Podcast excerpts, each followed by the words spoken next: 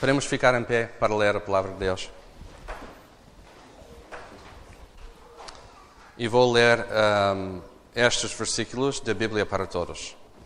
Diz a palavra do Senhor: Toda a Escritura é inspirada por Deus e serve para ensinar, convencer, corrigir e educar, segundo a vontade de Deus, a fim de que quem serve a Deus seja perfeito e esteja pronto para fazer tudo o que é bom. Antes de, antes de começar o nosso, o nosso sermão, esta manhã, uh, quero orar por nós. Quero orar. Obrigado, Pai, pela oportunidade de pregar a Tua palavra aqui na nossa igreja. Ajude-me a dizer exatamente o que tem que ser dito de acordo com a Tua palavra, de acordo com o Teu plano para o Teu povo. Dá-nos olhos para ver e orelhos para ouvir. Em nome de Jesus. Amém. Estamos esta manhã a continuar uma série sobre a reforma protestante e este ano celebramos 500 anos desde o dia em que Martin Lutero afixou na porta da igreja de Castelo de Wittenberg as 95 teses. Foi um protesto contra alguns pontos da doutrina da Igreja Católica Romana e uma tentativa de fazer reforma em dentro da igreja, uma tentativa de fazer reforma em dentro da igreja. E sabemos o que aconteceu, e estou a resumir muito, mas a Igreja de Roma não manifestou qualquer desejo de mudar, e um ano depois de Lutero fixar as 95 teses na porta da Igreja, foi aberto um processo por parte da Igreja Romana contra Lutero. Lutero. Eventualmente, em janeiro de 1521, a bola do Papa excomungou Lutero oficialmente. E Lutero completamente mudado pela palavra de Deus, durante a sua vida escreveu muitos, muitos, muitos livros. Pregava sempre a palavra, traduziu o Novo Testamento para alemão em 1522 e a Bíblia inteira em 1534, que naquela altura foi uma, a primeira coisa que isto aconteceu. E sim, 500 anos depois, celebramos a vida de Martin Lutero e tantos outros reformadores que Deus usou durante este período. E esta manhã quero mostrar que a vida de Martin Lutero e os outros reformadores foram tão obcecados com a Bíblia que não podiam ficar quietos. Não podiam ficar sentados no banco. Tinham de fazer, escrever, falar, pregar, ensinar, corrigir, criar, mudar, tudo pela glória de Deus. E eles tinham de arriscar as suas vidas, sim, os reformadores arriscaram tudo e, em muitas ocasiões, as suas vidas até a morte, pela oportunidade de partilhar a palavra. A palavra de Deus, nas vidas de Martin Lutero e os reformadores, tinha pernas para andar. Tinha pernas para andar. E este é o título do meu sermão esta manhã. A palavra tem pernas para andar. A palavra tem pernas para andar. E confesso, confesso que a ideia para este título de sermão veio do cântico de Diolinda. Vocês lembram-me este ano passado, quando Ana Bacliau cantou aqui na nossa igreja? E vocês sabem bem a letra, não é? Agora sim, mas não vou cantar, não vou, não vou cantar. Mas eu estava a levar a Sara à escola e ela estava a tocar esta música no nosso carro. E eu disse, ah, é isso, é o meu título de sermão. A palavra tem pernas para andar. E agora vou saltar, e acho que este não é muito comum, saltar já para o fim do meu sermão, mas vou fazer isso para partilhar a aplicação do sermão para que possamos pensar nisso durante a pregação. Vocês fazem isso uh, num livro? Ler a, última página do livro? Não? Eu não faço. Vamos fazer esta manhã, ler a, a última página do, do, livro. E a única aplica, aplicação esta manhã vai ser uma pergunta. Uma pergunta simples. A palavra tem pernas para andar na tua vida? A palavra tem pernas para andar na tua vida? Esta manhã quero falar concretamente, concretamente sobre um aspecto, um aspecto da reforma protestante e um dos cinco solas e quero demonstrar que a reforma, na reforma, a palavra de Deus ocupou um lugar tão concentrado no centro de tudo que tinha pernas para andar livremente pela sociedade como um fogo incontrolável. Por isso, temos de perguntar: o que é sola Escritura? John MacArthur, autor e pregador americano, diz: o princípio da reforma da sola Escritura está relacionada com a suficiência da Escritura como nossa suprema autoridade em todas as questões espirituais. Sola Escritura significa que toda a verdade necessária para a nossa salvação e vida espiritual é ensinada explícita ou implicitamente nas Escrituras.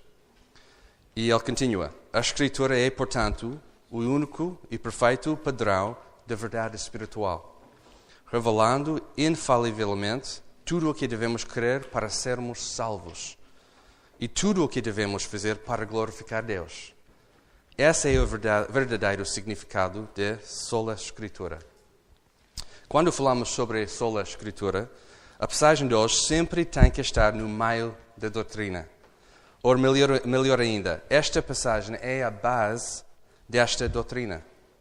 A Bíblia explica perfeitamente em 2 Timóteo 3, 16 a 17. E vamos falar, ah, desculpa, que, que toda a palavra é inspirada por Deus e aqui encontramos o padrão perfeito para crer e viver. Crer e viver. Em inglês nós dizemos uh, faith and practice. Crer e viver. Por isso queremos concentrar-nos no texto, 2 Timóteo 3, para falar sobre estes versos, ponto a ponto, e depois olhar para dois exemplos, dois exemplos da reforma. Duas pessoas que deixaram a palavra andar livremente nas suas vidas. Ok, o primeiro ponto esta manhã é: não há nenhuma letra na Bíblia que não é divinamente inspirada por Deus. Quando nós lemos aquele texto de 2 Timóteo, entendemos que toda a Escritura é inspirada, toda a Escritura, a escritura é inspirada e Deus é a fonte dessa inspiração, de inspiração. Quando falamos sobre inspiração, que a Bíblia é divinamente inspirada, o que estamos a dizer? Inspiração divina significa que Deus influenciou divinamente os autores humanos das Escrituras para que aquilo que escreveram fosse a própria palavra de Deus. Por isso nós chamamos é a palavra de Deus. E mais, afirmamos que dentro da inspiração há duas coisas que estão a acontecer, duas coisas que estão a acontecer. Inspiração verbal e inspiração plenária. Inspiração verbal significa que todas as palavras escolhidas pelos autores humanos são inspiradas. Todos. Inspiração plenária significa que a inspiração de Deus estende a todas as partes e todos os temas da Bíblia. Desde Gênesis 1 Apocalipse 22, tudo é inspirado por Deus. Hoje em dia, nem todos acreditam, acreditam que há inspiração divina verbal e plenária. Infelizmente, inspiração divina é uma doutrina que sofreu muito durante os últimos anos. Já sofreu muito. Agora há igrejas que dizem que Deus inspirou os autores de uma certa maneira, uh, mas existem erros na Bíblia. Uma desculpa para deitar fora qualquer coisa ou alguma coisa que não nos agrade. Uma tentativa de desobedecer o que a Bíblia diz quando nos dá jeito. Se acreditamos em Deus como Ele é revelado na Bíblia, não podemos dizer que a Bíblia tem erros. Se a Bíblia teve erros ou não é divinamente inspirada, como é que podemos confiar em Deus? Como é que podemos fazer isso? E deixe-me dizer isso, às vezes não é fácil ler e entender a Bíblia. Não é, não é. Mas, precisamente é porque, porque a Bíblia não é um livro qualquer. É difícil porque não é um livro qualquer. Não é um livro de self-help, não é um livro de história, não é um livro qualquer. Às vezes esquecemos que a Bíblia é escrita por Deus e que revela perfeitamente quem Deus é, quem nós somos e qual é o nosso propósito. E acreditem nisso. Não faz nenhum sentido seguir o que a Bíblia diz se Deus não é o autor e o que a Bíblia or e que a Bíblia não é completamente inspirada por ele. Não faz nenhum sentido. Mas nós, nós somos uma igreja que acredita completamente na inspiração divina. na nossa declaração da fé, e vocês podem uh, pesquisar uh, na nossa página da internet, uh, nós temos tudo colocado aí. A nossa declaração, declaração da fé, que diz, e diz isso, mas este Deus é um Deus que fala, que através do seu, seu Espírito se revelou graciosamente em linguagem humana. Acreditamos que Deus inspirou as palavras preservadas nestas Escrituras, os 66 livros do Velho e do Novo Testamento, que são simultaneamente registro e meio do seu trabalho salvador do mundo. Apenas estes escritos constituem a palavra de Deus verbalmente inspirada, que é totalmente autoridade e sem erro nos escritos originais, completa na sua revelação da vontade de Deus para a salvação, suficiente para tudo o que Deus quer que cremos e façamos no final da sua autoridade sobre todo o domínio do conhecimento do qual fala. Esta é a nossa declaração da fé sobre inspiração. E segundo ponto, a Bíblia é suficiente para a nossa fé e prática. E já falamos um bocadinho sobre isso, mas a Bíblia é suficiente para a nossa fé e prática. De 2 Timóteo uh, eh, 3, versículo 16, 16. E temos aqui quatro coisas que estão a acontecer. Se olharmos para a nossa Bíblia esta manhã, podemos ver estas quatro coisas acontecer. A primeira coisa, a Bíblia serve para ensinar. Ensinar. A Bíblia ensina-nos como compreender Deus. Revelação, criação, salvação, pecado, entre outras coisas ensinamos a partir da Bíblia como viver, como viver com outros. E a coisa mais importante, como glorificar Deus. Como glorificar Deus. A Bíblia é a nossa fonte de ensino. Sim, podemos usar recursos fora da Bíblia, mas não são iguais à Bíblia. Nem perto. Temos de ter cuidado com os outros recursos, não porque não são bons recursos, mas precisamente porque é invertido usar um recurso como um livro escrito, por exemplo, pelos humanos, como uma fonte que fala mais alta na nossa vida, em vez da Bíblia. Em vez da Bíblia. Por isso, aqui na Igreja da Lapa, tudo o que os pastores ensinam e todas as outras pessoas uh, ensinam, tudo o que eles ensinam vem da Bíblia. E se um dia os vossos pastores começam a ensinar coisas que não estão na Bíblia, vocês têm a minha permissão para não os ouvir. Se precisamos, nós precisamos, ou não precisamos de procurar outras coisas para nos ensinar como ter fé e como vivemos a nossa fé. Tudo que precisamos, tudo, para a fé e a nossa prática de fé, está aqui na nossa Bíblia. Está aqui na nossa Bíblia. Significa que não usamos outras fontes, primeiro, para informar ou mudar o que a Bíblia diz. Uma boa pergunta para nós esta manhã. Gastamos mais tempo nos livros ou nos artigos sobre cristianismo do que na Bíblia. Pelo contrário, a Bíblia é a fonte que deve influenciar todos os outros recursos. Todos. A Bíblia ajuda-nos a amar, em primeiro lugar, os ensinos de Deus, tal como o Salmo 119 diz. Senhor, ensina-me o caminho dos teus descritos, e eu o seguirei até o fim. Dá-me entendimento para que eu guarde a tua lei e a ela obedeça, obedeça, obedeça de todo o coração. Estamos a, a, a, a trabalhar dentro deste versículo 16 e por isso a primeira coisa era ensinar, depois nós temos convencer. A Bíblia serve para convencer. A Bíblia também nos convence das verdades de Deus. E o sentido da palavra aqui é um bocadinho mais forte do que simplesmente convencer, porque na nossa linguagem de hoje, às vezes convencer é uma coisa. Queremos convencer alguém a gostar de alguma coisa. Mas a palavra em grego significa uma convicção eterna, interna, interna, que vai ao nosso centro. A palavra, a convicção do Espírito Santo que revela a nossa rebelião contra Deus e no mesmo tempo revela a verdade. Revela a verdade. Jesus, Jesus diz em João 16, 13: Quando, porém, vier o Espírito de verdade, ele vos conduzirá a toda a verdade. E não falará de si mesmo, mas dirá o que tiver ouvido e vos anunciará as coisas que há de vir. A Bíblia é usada pelo Espírito Santo para nos convencer e, como Jesus disse, conduzir-nos a toda a verdade.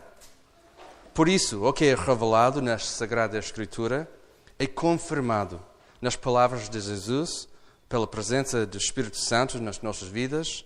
Já pensaram nisso? Para os crentes aqui nesta manhã, esta manhã, quem te convenceu a ser cristão? Foi o teu pastor? Foi a tua mãe? Foi alguma coisa que alguém disse? Se calhar Deus usou o teu pastor, ou os teus pais, ou qualquer outra pessoa na tua vida. Mas, em cima de tudo, por cima de tudo, Deus usou a sua palavra para te convencer pelo poder do Espírito Santo. Graças a Deus, graças a Deus. Não são as minhas palavras ou a minha capacidade de dizer a coisa certa para tentar convencer alguém que Deus é Criador ou que Jesus é Filho de Deus. Graças a Deus. Se a vossa salvação fosse baseada nas palavras dos homens, nunca seria aceita. Nunca. Mas o nosso apelo para ser salvo é baseado na Sagrada Escritura, o que Deus revelou a nós. Uma das minhas passagens preferidas na Bíblia diz exatamente isso. E vem da 2 Coríntios 5, 19 a 21. Pois Deus estava em Cristo reconciliado consigo mesmo o mundo não levando em conta as transgressões dos homens, e nos encarregou da mensagem da reconciliação. Portanto, somos embaixadores de Cristo, como se Deus vos exortasse por nosso intermédio. Assim, suplicamos-vos por Cristo que vos reconciliais com Deus. Daquele que não tinha pecado, Deus fez um sacrifício pelo pecado em nosso favor, para que nele fôssemos feitos justiça de Deus. Ok, a Bíblia faz o okay, A Bíblia uh, serve para ensinar, serve para convencer e serve para corrigir, para corrigir. A Bíblia serve para corrigir. Ninguém, ninguém gosta de ser corrigido. Bem, pelo menos eu não gosto de ser corrigido. E por causa disso tenho uma mulher. Porque Deus sabe que eu preciso de correção na minha vida. Mas muito maior do que a minha mulher, a Bíblia é uma fonte de correção na minha vida. A Bíblia não nos deixa ser a mesma pessoa e isto é uma boa notícia. Isto é uma boa notícia. A Bíblia, pelo poder do Espírito Santo, é, usado, é usada para nos corrigir as coisas que não estão alinhadas com a, vontade de Deus nas nossas vidas. E deixe-me usar um exemplo da minha vida. Às vezes a mensagem do nosso mundo é be yourself or não tem que mudar nada. Não tem que mudar nada. Mas falando sobre mim, eu sei que eu, eu sou uma pessoa extremamente concentrada em mim. Extremamente concentrada em mim. Naturalmente, não penso muito nas outras pessoas e a minha tendência humana é fazer coisas que me agradam. Ok, não estou, não estou a magoar ninguém, qual é o problema? Se eu fosse o único ser humano no nosso mundo, não seria mal. Não seria. A minha tendência de ser egoísta não se afeta ninguém se não existem outras pessoas. Pois não? Mas tenho de partilhar este mundo com mais de 7 bilhões das pessoas. E especificamente em casa com a minha mulher e três meninas, todas bonitas. Por isso, se a minha tendência é ser egoísta, de ser egoísta não é coragida, ninguém iria querer viver, viver comigo. Ninguém. E podemos multiplicar esta ideia a todas as pessoas e todas as situações. Depois perguntamos: é fácil entender porque temos tanta dificuldade na nossa sociedade, no nosso mundo? Precisamente porque é difícil aceitar correção na nossa vida. Mas deixe-me dizer isso: a Bíblia fala sobre a correção. Fala sobre a correção. Deus quer corrigir o que não está bem nas nossas vidas. Primeiro, pela salvação. Primeiro, salvação. Segunda, pela uma coisa chamada santificação. Esta é uma palavra que usamos muito da igreja, mas significa que a palavra quer dizer uma santidade prática progressivamente na vida de um crente. Ou seja, um processo de que o Espírito Santo, durante a nossa vida, ajude-nos a crescer mais perto de Cristo. Este processo de crescer mais perto de Cristo na nossa vida. Romanos 8, 29, 29 diz: Pois os que conheceu por antecipação, também nos predestinou para serem conformes à imagem do seu Filho. Para serem conformes à imagem do seu Filho. E esta conformação, conformação à imagem de Cristo é feita na nossa vida através da palavra, no poder do Espírito Santo. E graças a Deus, não é possível ser um bom marido a Hannah, para Hannah e um bom pai para, para as nossas meninas, um bom pastor para a nossa igreja, se eu não deixasse a palavra de Deus mudar a minha vida. A correção às vezes é dolorosa, porque significa que tenho de mudar, mas é preciosa, é muito preciosa. E a quarta coisa aqui no versículo 16 é educar. A Bíblia serve para educar. Ou nas outras tradições, instruir a injustiça. Instruir a injustiça. Uma função da Bíblia é educar ou instruir a injustiça. A imagem que eu gosto de usar quando pensamos sobre a nossa educação bíblica é um jardim. É um jardim. Se quisermos ter um jardim verde e saudável, significa que temos de cultivar o que está dentro do nosso jardim. A terra tem que ser fértil, fértil, temos de regar constantemente, tirar as ervas daninhas, proteger as plantas dos animais, ou às vezes os humanos. A Bíblia faz a mesma coisa. A palavra de Deus está a cultivar em nós diferentes apetites. Diferentes apetites. Está a cultivar em nós paixões diferentes está a cultivar em nós um novo jardim. E a nossa educação em justiça, ou o caminho de Deus, vem da Bíblia para o nosso bem e pela glória de Deus. Quando eu estava a estudar teologia, eu li um livro muito marcante, muito marcante. Chama-se The Jesus Creed, ou o Credo de Jesus, e fala sobre a nossa formação cristã, usando o grande mandamento de Jesus, de Marcos 12, 29 a 31, que diz: Jesus respondeu: O principal é, ouve Israel, o Senhor nosso Deus é o único Senhor. Amarás o Senhor teu Deus de todo o teu coração, toda a tua alma, todo o teu entendimento e todas as tuas forças. E segundo é esta: amarás o teu próximo como a ti mesmo. Não há outro mandamento mais importante do que estas. Jesus está a responder a uma pergunta: qual é o principal de todos os mandamentos? E aqui em 2 Timóteo temos essa afirmação que a Bíblia serve para a nossa educação ou cultivação. Jesus está a dizer que a nossa educação está resumida no mandamento para amar Deus e amar outros. E a nossa educação na Bíblia serve para cumprir exatamente o que Jesus mandou. Exatamente. No terceiro ponto para esta manhã, eu tenho a Bíblia tem pernas para andar. E esta está mais focada no versículo 17 nas vossas Bíblias. 17.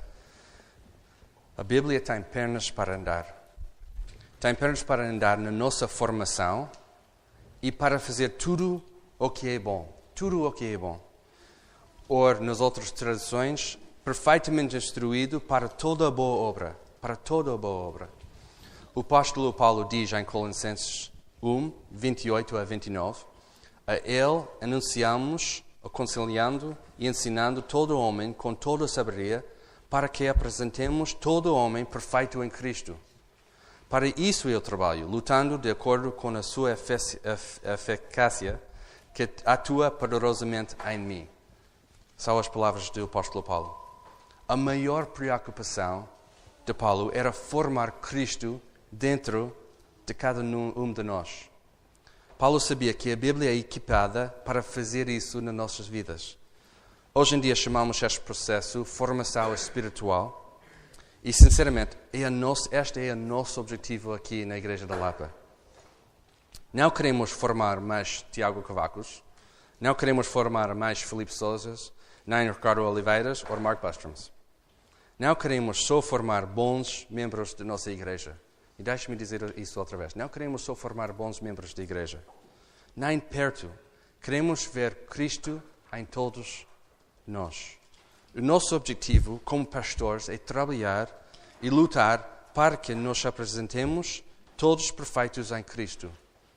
E não queremos aceitar qualquer outro resultado. Não queremos aceitar qualquer outro resultado.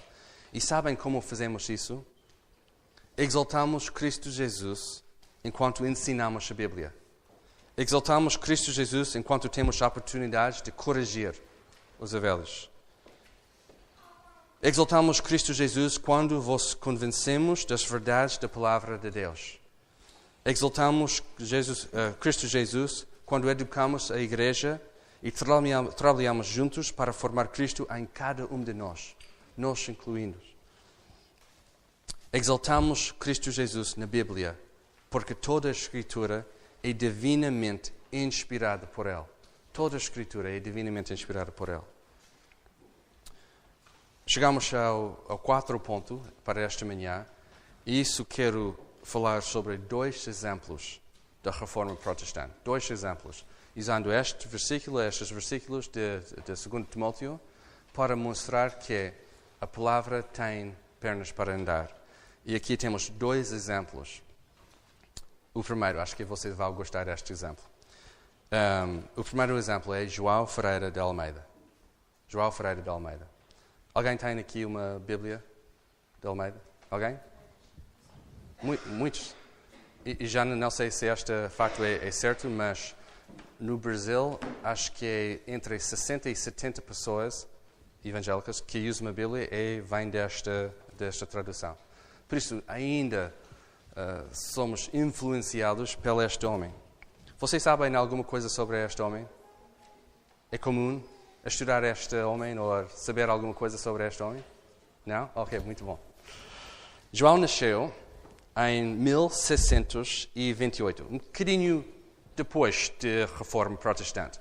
Mas quero mostrar que a vida de João era completamente uh, mudada pela palavra de Deus. Por isso, este é um exemplo um bocadinho mais distante da Reforma, uh, mas é um bom exemplo.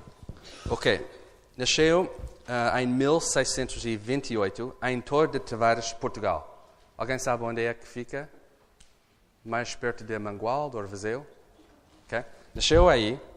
Não sabemos muito sobre a sua vida nos primeiros anos, mas sabemos que ele ficou órfão e viveu alguns anos aqui em Lisboa. Alguns anos aqui em Lisboa. Criado pelo seu tio. E João provavelmente teve uma boa educação, mas não há qualquer informação sobre o tipo de ensino ou, ou o que ele fez um, ou o que ele recebeu.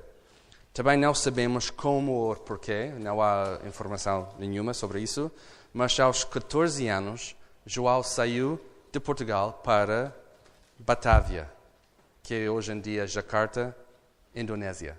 Jakarta, Indonésia. E foi lá. E mais importante, mais importante que estes factos, aos 14 anos converteu-se na Igreja Reformada Holandesa. E dois anos mais tarde, com 16 anos, João começou a traduzir o Novo Testamento para português. Pela primeira vez. Pela primeira vez. Com 16 anos. Com 16 anos. No ano 1645, a tradução do Novo Testamento, foi concluída e seria editada mais tarde, em 1681, em Amsterdão. Em Amsterdão. João em 17 de março de 1651, foi examinado em público, sendo considerado candidato a ministério. Por isso, ele é, foi pastor da igreja. E naquele dia, João pregou um sermão da Carta aos Romanos, capítulo 10, versículo 4. Passou muito tempo em Malásia e algum, te algum tempo na Sri Lanka e na Índia também, na Goa.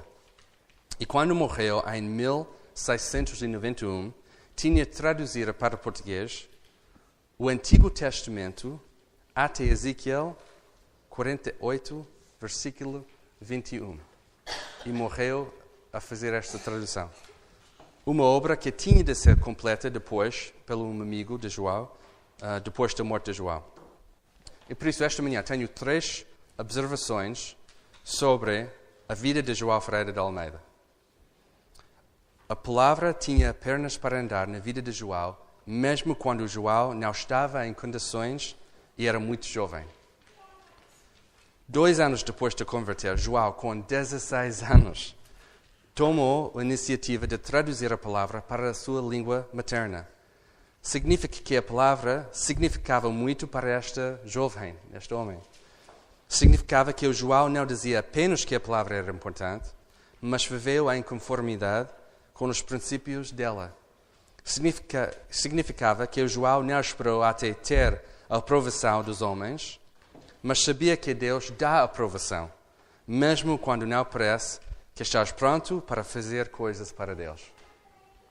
Com 16 anos, com 16 anos, ele começou a traduzir a Bíblia para português pela primeira vez no nosso mundo. A palavra também tinha pernas para andar na vida de João, mesmo quando não foi fácil. Mesmo quando não foi fácil. João, em muitas ocasiões, foi impedido no trabalho ministerial. Uma vez o governo local tentou impedir o João pregar. Outra vez foi ameaçada. Ah, ah, esta palavra. Ameaçada. Ameaçada. Não vai resultar. Vocês sabem exatamente o que estou a dizer. Chegou uma altura em que a Inquisição havia ordenado que um retrato de Almeida fosse queimada numa praça pública em Goa. E por isso esta, esta foi constantemente as coisas que ele estava a ler. Não foi fácil, mas João, João sabia que a palavra era mais importante do que um livro ordinário. A palavra também tinha pernas para andar na vida de João, para fazer algo além das suas capacidades. Para fazer além, do que, uh, além das suas capacidades. E João entendeu isso muito bem. Às vezes tentamos alguma coisa só quando temos a certeza que aquilo vai, aquilo vai acontecer. Graças a Deus, este homem tinha coragem de confiar no plano de Deus para a sua vida. Porque anos e anos e anos e anos mais tarde, sabem o que nós temos? Vocês sabem o que nós temos? Nós temos a Bíblia em português, na língua portuguesa. Vocês já pensaram muito sobre isso?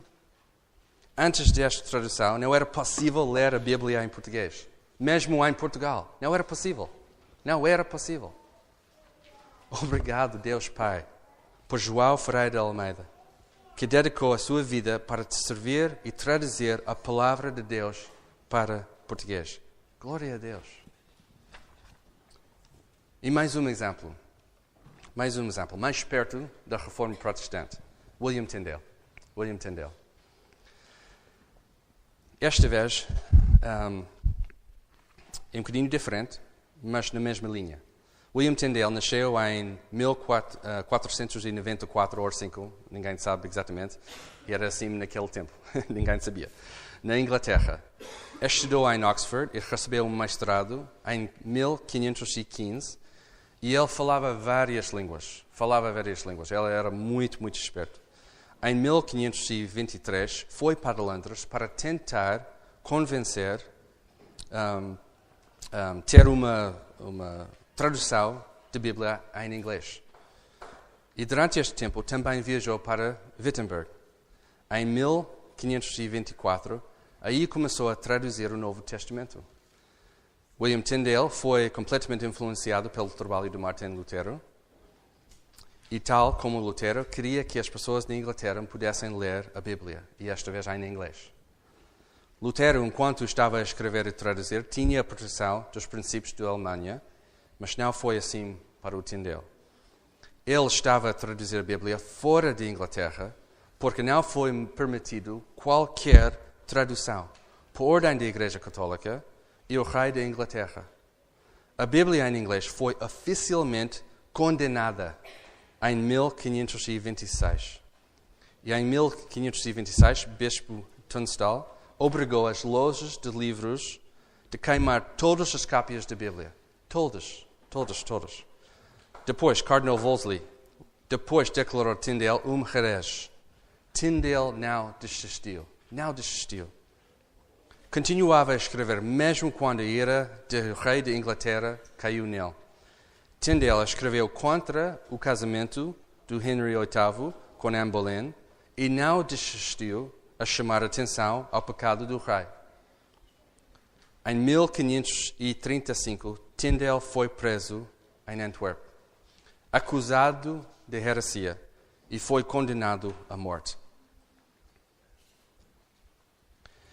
E Tyndale foi estrangulado, até a morte, enquanto estava arrumado na estaca. E então o seu corpo, depois de morto, foi queimado. Nós temos a Bíblia em inglês porque William Tyndale amou Deus e a sua palavra até a morte. Até a morte. Significava que Tyndale não considerou a sua vida mais importante do que a palavra.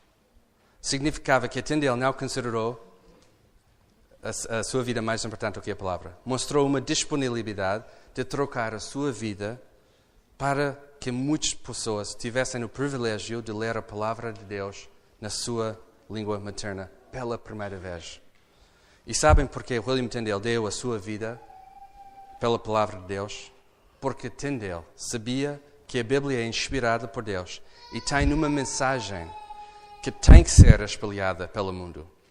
Ele acreditou, mesmo quando não há mais ele acreditou, mesmo quando não há mais importante, que não há mais importante nas nossas mãos do que uma Bíblia. Ele acreditou isso. Não há nada mais poderoso, não há mais, nada mais valoroso. E por isso tenho uma observação sobre a vida de William Tyndale, só uma, e acho que uma vai ser suficiente. A palavra tinha pernas para andar na vida de William Tyndale até a morte. A palavra tinha pernas para andar na vida de William Tyndale até a morte. Não há um exemplo melhor do que isso, do que esta. E sabem quais foram as últimas palavras de, de, de Tyndale? Sabem quais foram as últimas palavras de Tyndale? Ele disse: Lord, open the King of England's eyes. Senhor, abra os olhos do rei de Inglaterra. O nosso mundo não é digno de sacrifício de Tyndale. Nunca é e nunca será. Mas valia toda a pena porque o sacrifício de Tyndale foi usado por Deus para alcançar muitos e muitos e muitas das pessoas através da tradução da Bíblia em inglês. Igreja da Lapa, acreditamos que nós temos a coisa mais importante nas nossas mãos esta manhã?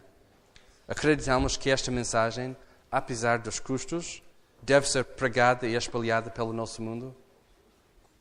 Acreditamos, como Almeida e Tyndale, que a Bíblia é divinamente inspirada por Deus e proveitosa para ensinar, para repreender, para corrigir, para instruir em justiça? Acreditamos, como Almeida e Tyndale, que a Bíblia nos capacita a fim de que o homem e a mulher de Deus tenham capacidade, o pleno paro, para realizar toda a boa obra? Acreditamos isso? Como já prometi, a aplicação é só um ponto. É simples. E a aplicação é a palavra tem pernas para andar na tua vida? A palavra tem pernas para andar livremente na tua vida? Deixamos a palavra ensinar, convencer, corrigir e instruir em justiça nas nossas vidas? Deixamos a palavra formar os nossos pensamentos e corações? As nossas ações são um reflexo da palavra de Deus na nossa vida? E este ano, em 2017, qual será a tua decisão? Qual será a tua decisão? Vais continuar a ler a Bíblia como se fosse um livro qualquer na tua vida? Ou queres libertar a palavra na tua vida para te levar mais perto de Cristo, apesar das consequências? Talvez não para fazer uma tradução da Bíblia até a morte. Talvez não, talvez sim.